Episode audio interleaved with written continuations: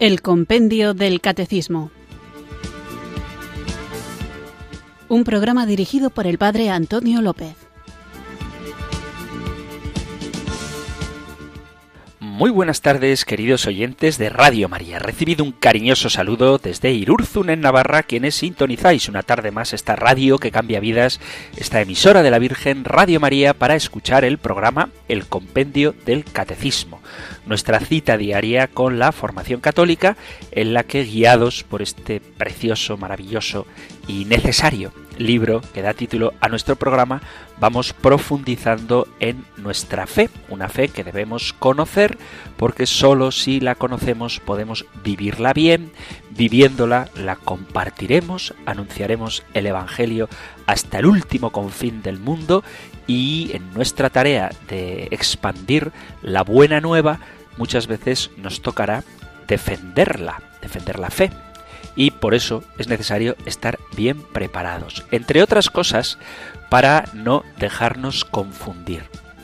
Nunca se insistirá suficientemente en la necesidad que tenemos los cristianos de una adecuada formación para saber dar razón de nuestra esperanza a todo aquel que nos la pide y además esto ayudará a saber interpretar las realidades de nuestro mundo a la luz de Cristo, viendo que todo está en sus manos y que aunque muchas veces haya acontecimientos que nos resultan misteriosos, incomprensibles y que incluso nos hacen sufrir, nada, absolutamente nada, escapa al plan de Dios. Y por eso es importante tener una buena formación.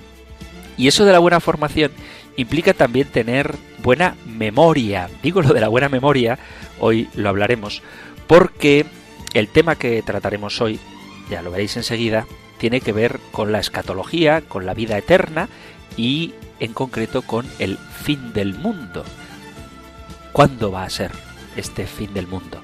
Una pregunta que suscita mucho interés y a la que muchas sectas, de forma osada, atrevida, casi me atrevería a decir blasfema, le han puesto una fecha cayendo siempre en el más estrepitoso de los fracasos y ridículos en sus predicciones que van cambiando según se les antoja, simplemente para mantener a sus adeptos en el temor o para captar, movidos por el miedo, a nuevas personas que ingenuamente, movidas por el pánico ante el fin del mundo, siempre interpretado según las sectas, no según la Biblia, no según la tradición, no según la revelación, sino de una manera muy parcial, pues intentan ponerle fecha a este acontecimiento. Y en este siglo XXI que estamos viviendo, hay quien piensa que debido a la pandemia, debido a las guerras, eso es una señal inequívoca de que el final está cerca. Y eso no es verdad, porque desafortunadamente guerras ha habido siempre y desafortunadamente pandemias también ha habido siempre. Por eso digo que hay que tener cierto conocimiento histórico y cierta memoria también. Acordaos de que la viruela fue una gran pandemia que probablemente se originó en la India o en Egipto y que pudo causar la muerte de 60 millones de personas en el siglo XVIII y de unos 300 millones en todo el mundo durante el siglo XX. También tenemos, seguro que muchos conocéis, la peste o la llamada muerte negra que acabó con entre el 30 y el 60% de la población europea. Pero es que en el siglo XX, en los años 1918, no se sabe dónde comenzó la gripe que se llamó gripe española, que acabó con la vida de entre 40 y 50 millones de personas en todo el mundo. Que por cierto se llama gripe española no porque se originara en España, sino porque España, como fue un país neutral en la Primera Guerra Mundial, no censuró la publicación de los informes sobre la enfermedad y sus consecuencias, cosa que sí hicieron las naciones involucradas en la Primera Guerra Mundial y por eso se conoce como gripe española, porque España sí que dio datos sobre esta gripe. Tenemos el sarampión o el SIDA como enfermedades que han provocado muchos muertos y estoy hablando de el siglo XX también y vuelvo a repetir datos desde el inicio de los tiempos ha habido pandemias y la humanidad sigue existiendo y Cristo todavía no ha vuelto. Por lo tanto, que nadie se deje asustar pensando que el hecho de que haya epidemias o pandemias es un signo, como dicen, inequívoco de que Cristo está a punto de volver. Y lo mismo podríamos decir de las guerras. Solo en la segunda mitad del siglo XX ha habido más de 140 guerras con 13 millones de muertos. Y Cristo todavía no ha vuelto.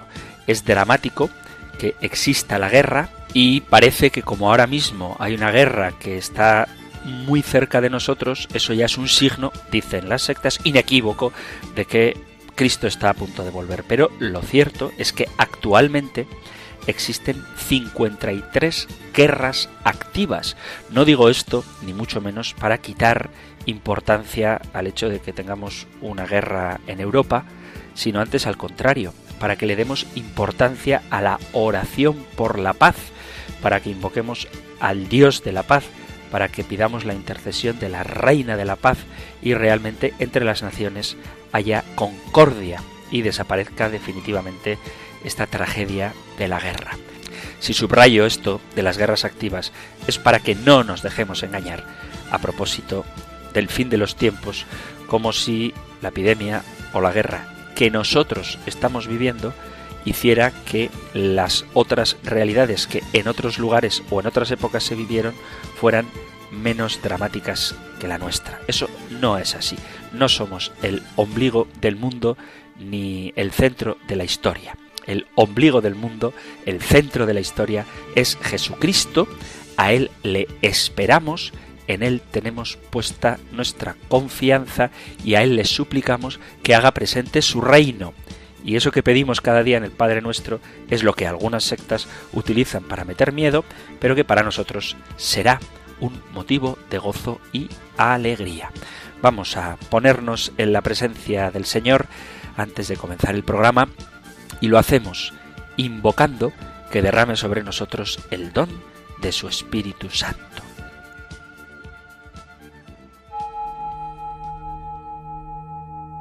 Ven Espíritu,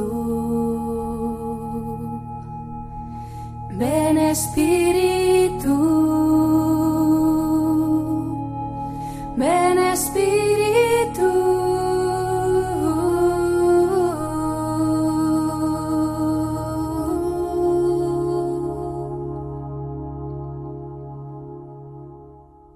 Espíritu Santo, te doy gracias por tu llamada de amor porque me permites colaborar con tu obra y me das fuerzas para servirte.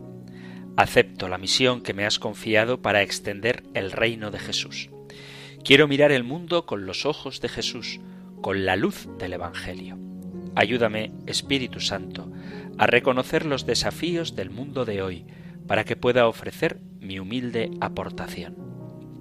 En un mundo que está perdiendo muchos valores preciosos, Enséñame a comunicar el estilo de vida de tu Evangelio. En un mundo donde muchos te buscan pero equivocan el camino, ayúdame a mostrar la belleza de tu palabra con todas sus exigencias. En un mundo donde muchos hermanos sufren injustamente la miseria y son excluidos de la vida social, transfórmame en un instrumento de solidaridad y de justicia.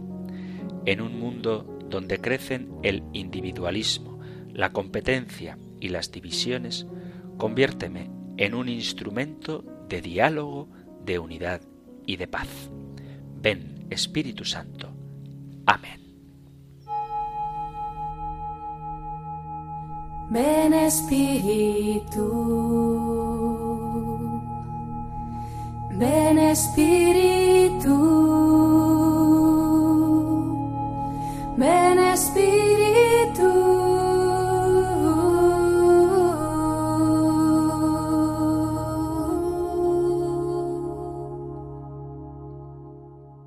Después de haber invocado juntos el don del Espíritu Santo, vamos allá con nuestro nuevo programa.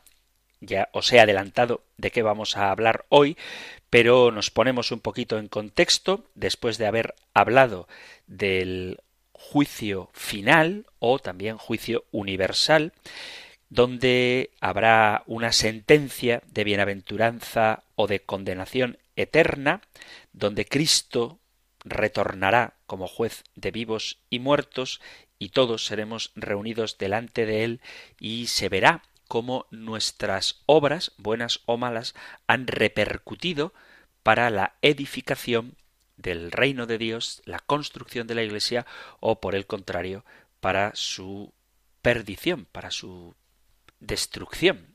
Todo lo que hacemos los cristianos repercute en la Iglesia y esto esta repercusión la conoceremos el día del juicio final, donde todos los muertos resucitarán y recibirán la retribución que el alma había recibido en el juicio particular. Vuelvo a repetir que no se trata de que sea un juicio distinto con una sentencia diferente de la del juicio particular, sino que al gozo de nuestra alma salvada se unirá el gozo de nuestro cuerpo resucitado y al sufrimiento del alma condenada se unirá también el tormento del cuerpo resucitado para condenación eterna. Y continuamos con el tema del juicio. Lo que tratamos hoy lo encontraréis en el Catecismo Mayor en los puntos, en el punto, un único punto, 1040, es una pregunta muy sencilla de responder, pero nos va a dar pie para reflexionar profundamente, espero, sobre el tema y la pregunta que trataremos hoy es la número 215 del compendio del Catecismo. Número 215. ¿Cuándo tendrá lugar este juicio? El juicio final sucederá al fin del mundo, del que sólo Dios conoce el día y la hora. Veis que la respuesta a la pregunta de cuándo será el día del juicio es muy sencilla. Nadie lo sabe. Una cosa que me extraña es que el compendio del catecismo no dé la cita que os comparto ahora del Evangelio de San Mateo capítulo 24 versículo 36. Dice así, el cielo y la tierra pasarán, pero mis palabras no pasarán. Mas de aquel día y hora nadie sabe nada, ni los ángeles del cielo, ni el Hijo, sólo el Padre. Y ante este texto surge una pregunta. ¿Hay algo que Jesús no sabía? Según la Sagrada Escritura, Dios lo sabe todo. Dice el Evangelio de San Juan, perdón, el Evangelio no, dice la primera carta del evangelista San Juan, la primera carta de Juan, en cualquier cosa en que nuestro corazón nos condene, porque Dios es mayor que nuestro corazón y Él sabe todas las cosas. Dios lo sabe todo, dice primera carta de Juan, capítulo 3, versículo 20. Dios se conoce a sí mismo y todas las cosas de manera exhaustiva y perfecta, de forma eterna e inmutable. Dios conoce absolutamente todos sus planes, sus acciones, sus metas. Dios obviamente sabe absolutamente todo. Él conoce los miles de millones de ángeles de luz. El Señor Dice el profeta Daniel, un río de fuego corría saliendo delante de él, miles de millares le servían, y miríadas de miríadas estaban de pie delante de él. El tribunal se sentó y se abrieron los libros. El Señor lo sabe todo. Lo sabe todo. El Señor lo sabe todo, absolutamente. Lo que hay en el cielo y lo que hay también incluso en el infierno. Dice el libro de Proverbios en el capítulo 15, versículo 11, el Seol y el Abadón están delante del Señor. El Señor los conoce. Cuanto más los corazones de los hombres. El Señor conoce todo, absolutamente todo. Nuestros pecados, dice el Salmo 69, versículo 5, oh Dios, tú conoces mi insensatez y mis transgresiones no te son ocultas todos los pensamientos todos los conoce el Señor. Tú conoces mi sentarme y mi levantarme. Desde lejos comprendes mis pensamientos, dice el Salmo 139. Conoce todo nuestro sufrimiento. Tú has tomado en cuenta mi vida errante. Pon mis lágrimas en tu frasco. ¿Acaso no están en tu libro? Ese es el Salmo 56. El Señor demuestra su divinidad, que Él es Dios, al saber infaliblemente el pasado, el presente, el futuro, incluidas todas las posibilidades y todos los eventos, incluso más contingentes. Desde el más mínimo detalle hasta el hecho más llamativo, todo lo conoce el Señor. Una frase muy bonita del Evangelio de San Mateo capítulo 10 versículo 29 es No se venden dos pajarillos por una monedita y sin embargo ni uno de ellos caerá a tierra sin permitirlo el Padre, y hasta los cabellos de vuestra cabeza están contados.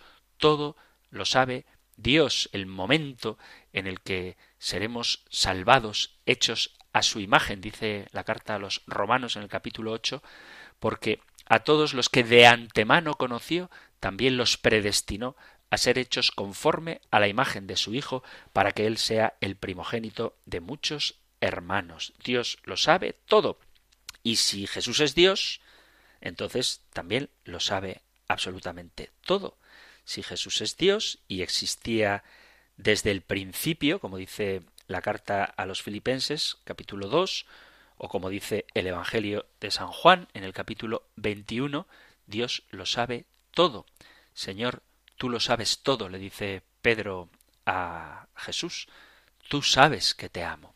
El Señor lo sabe todo. Entonces, ¿cómo podemos conciliar que Jesús es Dios y lo sabe todo con el pasaje de San Mateo que os he leído, donde el propio Jesús declara que Él no sabe el fin del mundo. Pero de aquel día y de aquella hora nadie sabe, ni siquiera los ángeles del cielo, ni el Hijo, sino solamente el Padre. ¿Cómo puede ser eso y por qué Jesús dijo eso?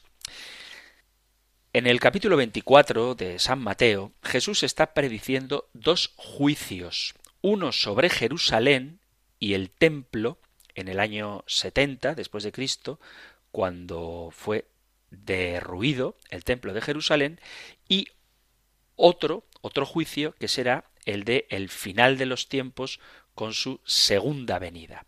Si bien no se está muy de acuerdo con respecto a los eruditos, a los estudiosos de la Sagrada Escritura, con respecto a qué versículos se refieren al juicio sobre la ciudad de Jerusalén y a qué versículos se refieren al juicio definitivo, al juicio universal, lo que sí estamos de acuerdo todos es en que la referencia a Jesús al día y la hora se refiere al momento de su regreso para juzgar a vivos y muertos. Pero la pregunta sigue siendo válida. ¿Cómo puede aquel que va a juzgar al mundo entero, aquel que ha de venir con poder y gloria como un juez soberano, no saber cuándo va a suceder ese acontecimiento?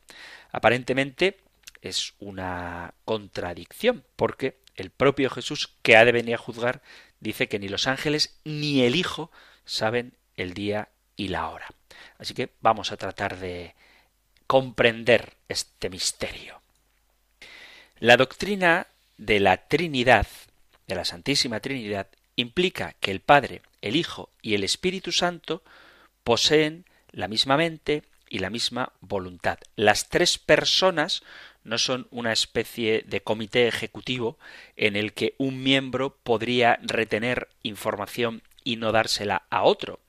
Lo que uno de la Santísima Trinidad sabe las otras dos personas de la Santísima Trinidad lo saben exhaustiva y eternamente como el único Dios que son, pero sin negar sus identidades como personas distintas y relacionadas entre sí. Es decir, estamos en el misterio de la Trinidad, cada uno de la Santísima Trinidad, siendo tres personas distintas, son totalmente Dios individualmente. El Padre es totalmente Dios y por lo tanto tiene los atributos divinos, incluida la omnisciencia, el hecho de saberlo todo. El Hijo es totalmente Dios y por tanto tiene también el atributo de la omnisciencia y el Espíritu Santo es totalmente Dios y por lo tanto tiene el atributo de la omnisciencia. Por eso no significa el pasaje donde Jesús dice esto de que no sabe el Hijo cuándo va a ser el día y la hora, no significa que la segunda persona de la Santísima Trinidad sea ignorante o haya sido ignorante de algo. La doctrina de la Santísima Trinidad y lo que la revelación nos afirma rechaza esta idea. Dios es la fuente infinita e inmutable de todo conocimiento. Dios nunca aprende nada, y esto vale tanto para el Hijo como para el Padre y el Espíritu Santo. Y aquí es donde entramos en el gran misterio de la encarnación. Incluso antes, incluso aunque la segunda persona de la Trinidad, el Verbo de Dios, nunca cambia, porque otro atributo de Dios es la inmutabilidad, por amor, por una gracia gratuita e inmerecida, se hizo hombre, verdaderamente hombre, para asumir en sí mismo un cuerpo verdadero y un alma humana verdadera. Y ambos son capaces de cambiar el cuerpo y el alma. Ahora y para siempre, dos naturalezas completamente diferentes. Una naturaleza divina y una naturaleza humana están unidas en el único Hijo de Dios. Como hombre entonces, el Hijo según dice el Evangelio de Lucas en el capítulo 2, versículo 52, crecía en sabiduría, estatura y gracia delante de Dios y de los hombres. Y como cualquier humano, después de el pecado original, como todo ser humano, como un verdadero hombre, Jesús sintió hambre, como relata el episodio de las tentaciones en el capítulo 4 de San Mateo, dice versículo 2, después de haber ayunado cuarenta días y cuarenta noches, sintió hambre. Jesús, como verdadero hombre, se cansa, como dice el relato precioso de la samaritana, en el capítulo 4 de San Juan, dice el versículo 6, y estaba allí en el pozo de Jacob. Entonces Jesús, cansado del camino, se sentó junto al pozo. Era mediodía. Jesús, como verdadero hombre, siente angustia, mi alma está afligida hasta la muerte. Quedaos y velad conmigo, dice San Mateo capítulo 26, versículo 38. Es verdad que es un sabio que sorprende por su conocimiento a pesar de ser niño, pero hacía preguntas a los maestros de la ley cuando se perdió y fue hallado en el templo. Así lo relata el capítulo 2 de San Lucas. Jesús experimentó estos cambios en su naturaleza humana. Al ver las limitaciones auténticas y los cambios temporales en la naturaleza humana de Jesús, aunque eso ni cambia ni altera su identidad divina, podemos ver que cuando dice que no sabe el momento de su regreso, el eterno Hijo de Dios estaba hablando con boca humana, desde un alma humana, con un conocimiento limitado como hombre en perfecta sumisión al plan salvífico de su Padre Dios. Por tanto, el conocimiento limitado, que es un atributo humano, puede ser atribuido a la naturaleza divina de Cristo en la medida en que dicho conocimiento pertenece a la única persona divina que es Jesucristo mediador entre Dios y los hombres, que intercede por nosotros como hombre. En ese sentido, entendiéndolo adecuadamente, podemos decir que el Hijo divino ignoraba el día de su regreso, aunque nosotros afirmamos que ese Hijo divino es ciertamente Dios, pero que se hizo hombre. Dicho de una manera más sencilla, Jesucristo como hombre ignora el momento del juicio final, del día del juicio final, porque como hombre hay aspectos que desconoce, igual que Jesús tuvo que aprender a leer, tuvo que aprender a leer la palabra de Dios, aunque él era la palabra de Dios, de ese mismo modo Jesús hay cosas que como hombre ignora. Pero lo importante de esto es no cómo Jesús podría ignorar cuando iba a regresar, sino por qué Jesús ignoraba el momento en el que iba a regresar. Y Jesús lo ignora porque nos quiere ayudar. En el contexto del capítulo 24 de San Mateo se revela que la declaración de Jesús en el versículo 36 está diseñada para contener nuestra vana curiosidad, para atarnos a su palabra y para animarnos, y en esto insiste mucho el Evangelio, a estar vigilantes y ansiosos, gozosos, esperando para conocer a nuestro Señor cara a cara. Dice en el capítulo 24 del Evangelio de San Mateo, en el versículo 42, por lo tanto, velad, porque no sabéis qué día viene el Señor. Y un poquito más adelante, en el versículo 44, también vosotros estad preparados, porque a la hora que menos penséis vendrá el Hijo del Hombre. Velad, pues no sabéis el día ni la hora, dice en el capítulo 25, versículo 13, y vuelve a repetir que hay que estar preparados, porque si no, el Señor vendrá como un ladrón en la noche. Si los ángeles, que están tan cerca de Dios y han superado al hombre en poder y sabiduría, le obedecen alegremente, mientras permanecen ignorantes de cuándo regresará el Hijo del Hombre, cuánto más deberíamos confiar en Él nosotros todas las cosas. Los ángeles sirven al Señor, los ángeles gozan de la presencia del Señor y no necesitan saber, y de hecho no saben, según la propia palabra del Señor, cuándo sucederá el día del juicio. Si el Hijo de Dios encarnado fue a la cruz esperando su exaltación, sin saber el momento de su consumación, cuánto más deberíamos recibir en fe, con agrado, todo aquello que el Señor ha planeado para nosotros hasta que Cristo mismo nos lleve a su morada, a su casa para la gloria eterna. Con qué alegría debemos dar gracias y dar la bienvenida cada día, sabiendo que podría ser cualquier momento el que el Señor ha dispuesto y que nosotros estamos esperando desde que conocemos a Jesucristo. La palabra de Dios, y esto también es muy importante, no solo para este tema, sino también para otras muchas cuestiones que a veces despiertan curiosidad.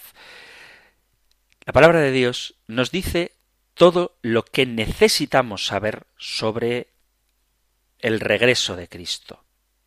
Él vendrá del cielo, en las nubes, en carne, con poder y gloria, de manera repentina, visible y audible, en el fin del mundo, con los ángeles y los santos a su lado, mientras los que esperamos su llegada nos regocijaremos y quienes no le quieren recibir, quienes le rechazan, llorarán ante su vista.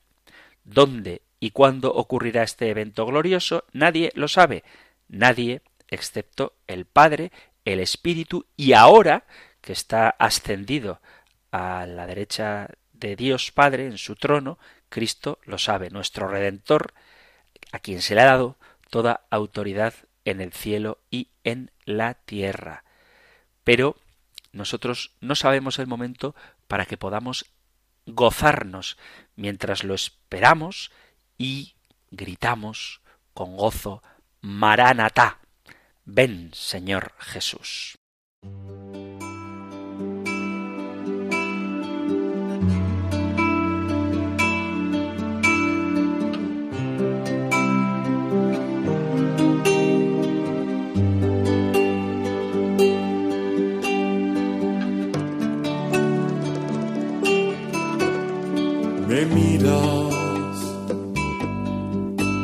El silencio de la cruz y tu palabra resuena en mi corazón. Señor, también ustedes se irán, también abandonará. ¿A quién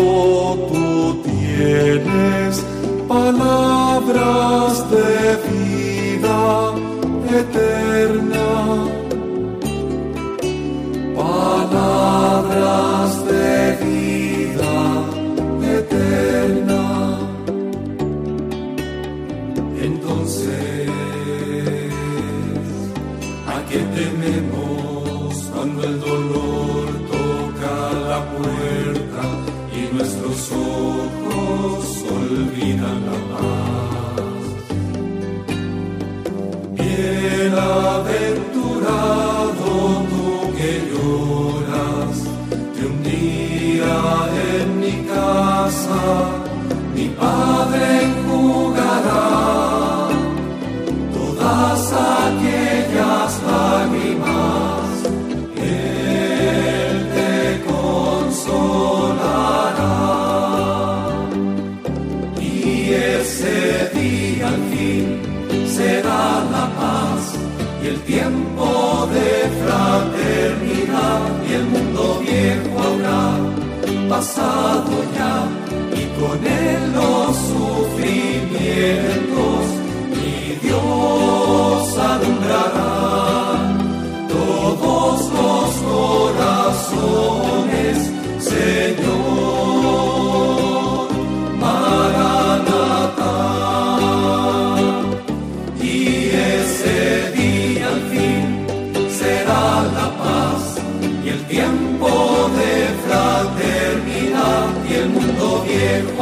viejo habrá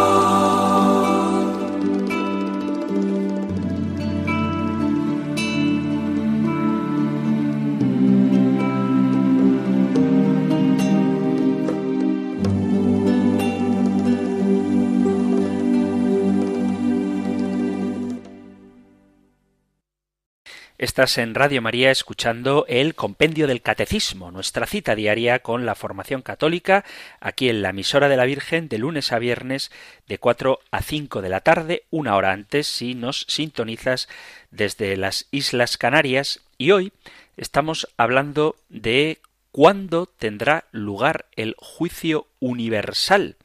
Y la respuesta a esta pregunta no la sabe nadie más que Dios.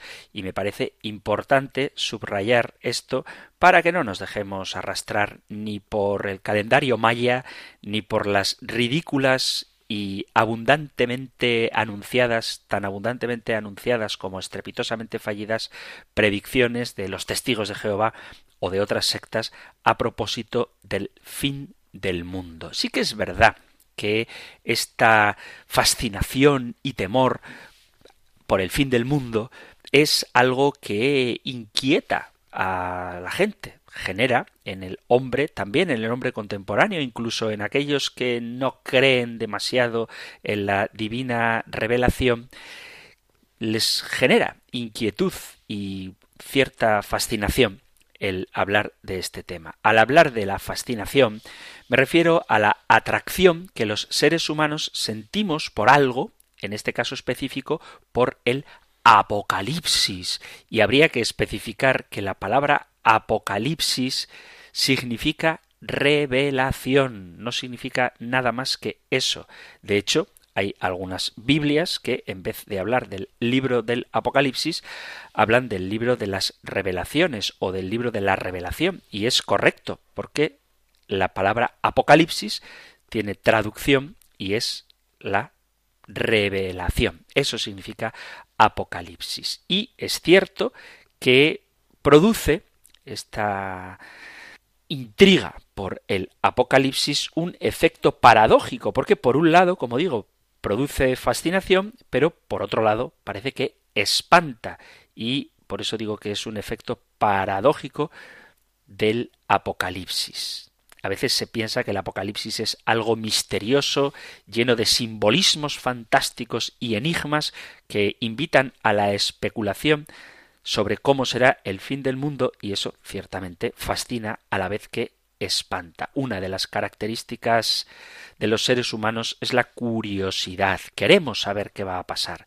Y Apocalipsis, el libro del Apocalipsis, está escrito y despierta esa curiosidad por excelencia que nos invita a tratar de dar explicaciones y exponer teorías. Pero tenemos que entender de dónde viene esta fascinación y luego ver qué resultados produce esta fascinación. Ya a finales de la Edad Media hubo un encendido debate en el sentido de si el ser humano nacía con ideas preconcebidas o si era una tábula rasa. Lo cierto es que hay dos factores que es preciso tomar en cuenta. Primero, el ser criaturas hechas a imagen y semejanza de Dios implica que no somos tábulas rasas en las que se comienza a escribir a partir de nuestro nacimiento y como miembros de la especie humana caída, herederos de Adán y Eva, hemos heredado también el pecado y sus consecuencias. Todos los seres humanos nacemos con una especie de chip, o sea, no nacemos cual tábula rasa, no somos arrojados a la existencia así sin más, sino que hemos sido creados a imagen y semejanza de Dios y estamos marcados, heridos por el pecado original. Y por lo tanto tenemos una tendencia que nos inclina hacia lo malo, la concupiscencia, fruto del pecado original, y también tenemos en nuestro interior esa conciencia de la existencia de un ser superior, de una divinidad, y también la conciencia de que todo cuanto existe va a terminar, que este mundo es caduco. En conclusión, cada individuo que nace trae consigo de alguna manera la idea de que este mundo tendrá un final. Y esta idea se activa siempre que se nos proponen estos temas. No importa el ambiente donde estemos, siempre vamos a reaccionar de una manera o de otra, pero ante la idea del fin del mundo, como ante la idea de Dios o ante la idea del bien y del mal, siempre vamos a reaccionar. Cuando el hombre tiene delante de sí alguna de las cuestiones que hacen referencia a Dios, necesariamente, incluso los ateos, vamos a reaccionar. Dios nos ha creado a su imagen y semejanza y nuestro corazón tiende hacia esas realidades sobrenaturales. El tema del fin del mundo, vuelvo a repetir, es una paradoja porque por un lado atrae a la gente y por otro lado espanta. Si queréis hablar de cuestiones de religión con alguien que dice que no le interesan las cuestiones religiosas, tocad el tema del fin del mundo y veréis cómo se sienten atraídos por esta cuestión, porque todos queremos saber qué va a pasar, de manera que cuando un teólogo explica sus teorías a propósito del fin del mundo, nos quedamos con la boca abierta y a veces puede pasar cuando un teólogo o un charlatán nos hable de estas cosas que nos quedemos con todo lo que nos dice y que incluso lo repitamos sin hacer un juicio crítico, sin analizar lo que se nos está diciendo y a veces se difunden estas teorías entre personas que las asumen como verdaderas, como si fueran esenciales a la revelación, pero que no son necesariamente tan claras. Cuando se nos habla del juicio final o por ejemplo algo que todo el mundo cree que conoce incluso, repito, los que no están muy inclinados a las cuestiones religiosas, como es el 666 o las plagas, el hambre, la muerte, la gran tribulación, pues todo esto espanta, da miedo y eh, tratamos de elaborar ideas que prueben que la Iglesia no va a experimentar todas estas calamidades que nos indican y que van a ocurrir en este planeta o al revés, que van a suceder de una manera inminente y literal según lo cuenta el Apocalipsis. Entonces hay estas dos tendencias. Hay quien cree todo con demasiada facilidad, porque nos interesan estos temas y nos espantan, y hay quien hace una interpretación demasiado literalista de estas verdades. Fijaos que ya desde la época de los tesalonicenses hasta el día de hoy hay mucha literatura y mucha charlatanería a este propósito. Fue allá donde surgió por primera vez la confusión sobre el tema del fin del mundo y de la segunda venida de Jesucristo. Hablo de Tesalónica, a raíz de la confusión que aquellos profetas y sus profecías estaban causando, se hizo necesaria la intervención muy oportuna del apóstol Pablo, porque la primera y la segunda carta de Tesalonicenses se conocen como cartas escatológicas, porque en ellas el apóstol corrige errores evidentes de la Iglesia en relación con la parusía del Señor y además se piensa por parte de los eruditos que estas cartas a tesalonicenses son cronológicamente las primeras que se escribieran, precisamente por la confusión que algunos profetas o charlatanes habían sembrado. Y San Pablo aclara todo lo referente a este tema, pero Da la sensación de que esas aclaraciones que hizo el apóstol no fueron entendidas y en el transcurso de la historia no han faltado individuos que se han considerado a sí mismos iluminados por el Espíritu Santo y han hecho cualquier profecía que los indoctos, los poco formados, se han creído y que evidentemente no se cumplieron. Gracias a esta inclinación, a esta curiosidad innata que tenemos sobre lo que va a ocurrir al fin del mundo, se han dado las condiciones para que existan una serie de charlatanes que en diferentes momentos de la historia, desde la época de los tesalonicenses hasta el día de hoy, han vaticinado de manera muchas veces ridícula acerca del fin del mundo. Se han dado fechas o han preconizado la inmediatez de estos acontecimientos. Solamente os voy a dar, para que veáis que no es algo nuevo, algunas fechas de estas que se han predicho como del fin del mundo. En el año 1033 había un señor que se llamaba Rodulfus Glaber que aseguraba que el fin del mundo sería en el año 1033. ¿Por qué en el 1033? Porque si Jesús murió en el año 33, a los mil años de la muerte de Cristo vendría el fin del mundo. ¿Y qué pasó? Absolutamente nada.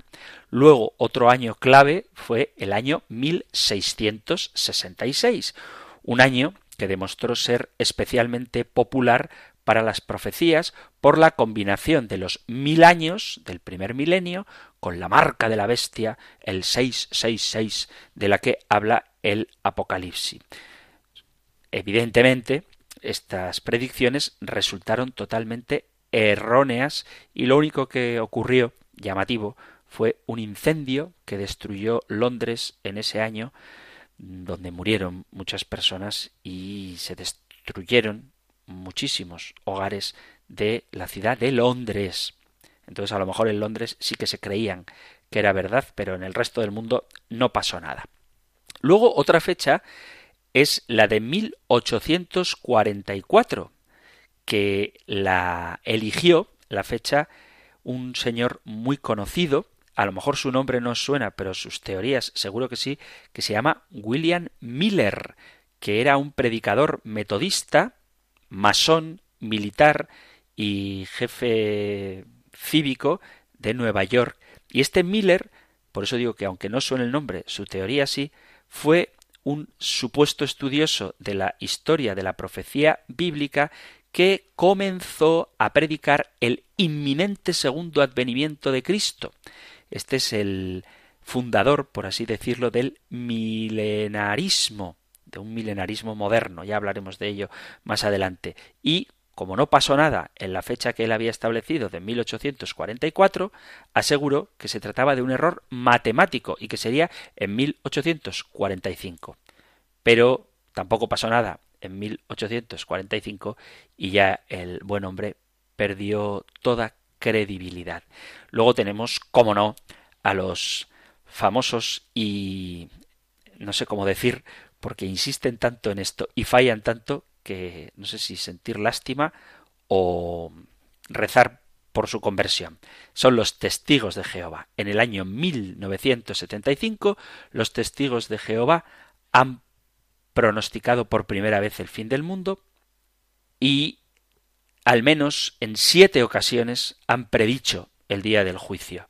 La primera fue en 1874 y como no pasó nada en 1874, pues dijeron que sería en 1914, que tampoco pasó el fin del mundo, aunque sí pasaron cosas en la historia, en 1918, en 1920, en 1925, en 1941 y la última vez que intentaron acertar en el día del juicio, que evidentemente tampoco sucedió, fue en el año 1975. Desde entonces creo que ya han escarmentado y no vuelven a hacer este tipo de predicciones. Tenemos otra época importante en este tema que fue el año 1982. Este año, dos astrofísicos profesionales, John Griben y Pleichmann, Esteban, aseguraron que una extraña alineación de los nueve planetas daría lugar a una fuerza gravitatoria combinada que supondría enormes tensiones en las placas tectónicas de la Tierra, causando terremotos y cambios climáticos severos. Escribieron un libro que se llamaba el se llama el libro El efecto Júpiter, que causó un gran revuelo en su momento, pero después la alineación de los planetas, que ciertamente se dio, transcurrió sin transcurrió sin incidentes. Si bien el efecto Júpiter resultó ser un fracaso, fue uno de los escenarios del fin del mundo en el que la naturaleza sería responsable del cataclismo en lugar de la ira de Dios. Y a este respecto habría que afirmar que cuando se dice que el fin del mundo será porque chocará un meteorito contra la Tierra o que los planetas como estos señores se alinearán de tal manera, el fin del mundo va a ser cuando Cristo se manifieste, no cuando fenómenos astronómicos concurran para acabar con la vida en el planeta Tierra. Porque, ya hablaremos de ello, no se trata de que acabe la vida en el planeta Tierra, se trata de que el mundo, el universo entero, cambiará ante la presencia de Jesucristo, que no es el Señor de la Tierra, Jesucristo es Señor del universo, no sólo de nuestro pequeño insignificante, pero sin duda el más importante de los planetas de todo el universo. Es el más importante porque en él estamos nosotros, los seres humanos, y porque en él el Verbo de Dios se hizo carne. En el año 1988, otro dato importante, el predicador Hal Lindsley, en su libro The Late Great Planet Earth, el gran planeta Tierra delineó una notable cadena de acontecimientos destinados a culminar en el triunfal retorno de Cristo al final de un año.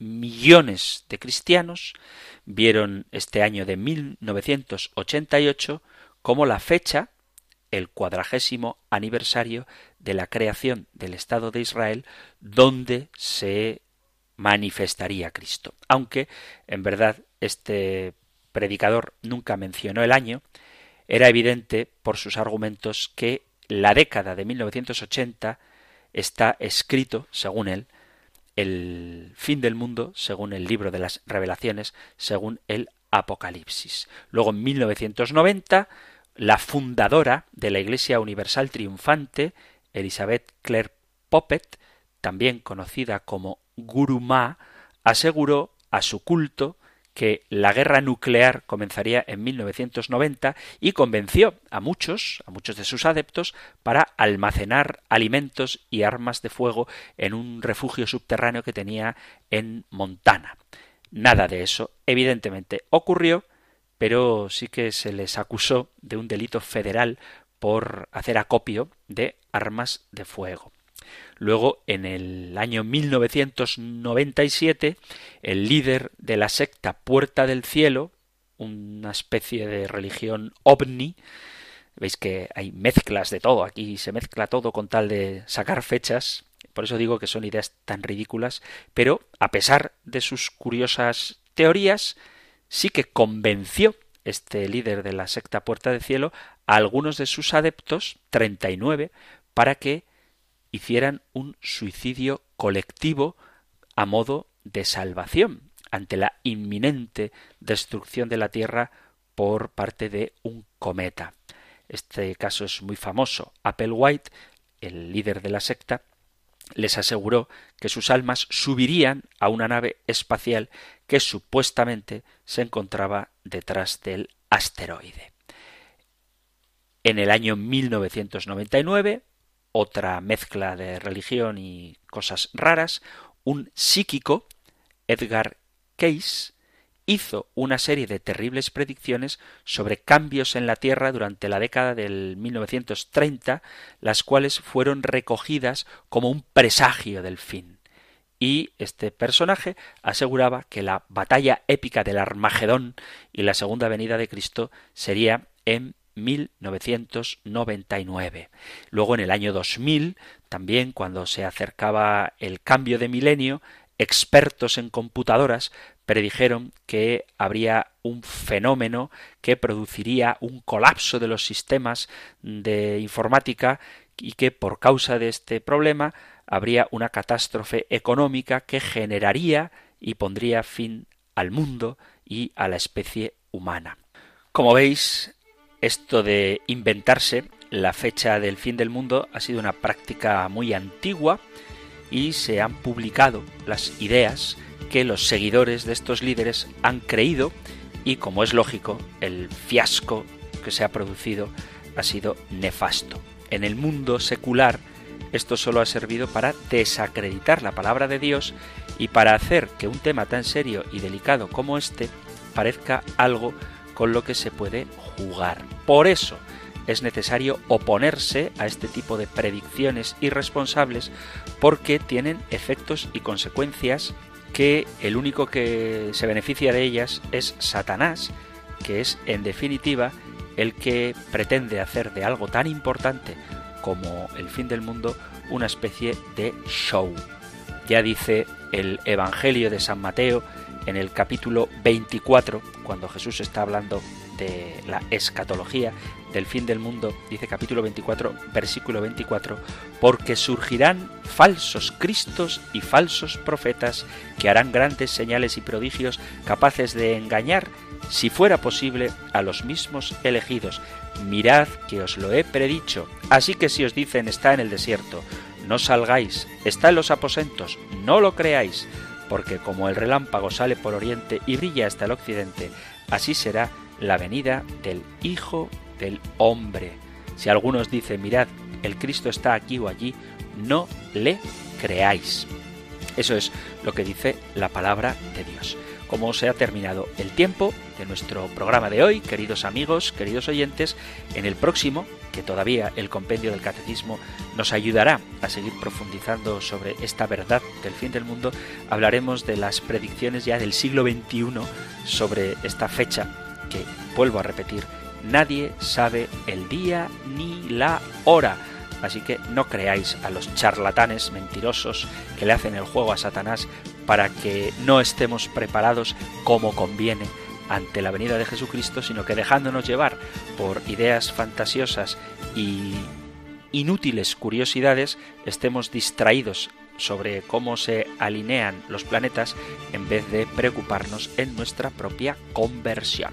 Si queréis compartir algo, si queréis preguntar algo, si queréis dar algún testimonio, sabéis que Radio María tiene a vuestra disposición el correo electrónico compendio arroba radiomaria.es, compendio arroba radiomaria.es y el número de teléfono para WhatsApp 668 594 383 compendio arroba radiomaria.es y 668 594 383 terminamos recibiendo la bendición del Señor. El Señor te bendiga y te guarde, el Señor ilumine su rostro sobre ti y te conceda su favor, el Señor te muestre su rostro y te conceda la paz.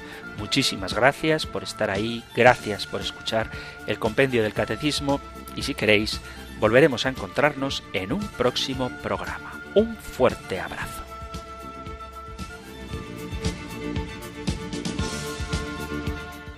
El Compendio del Catecismo. Un programa dirigido por el Padre Antonio López.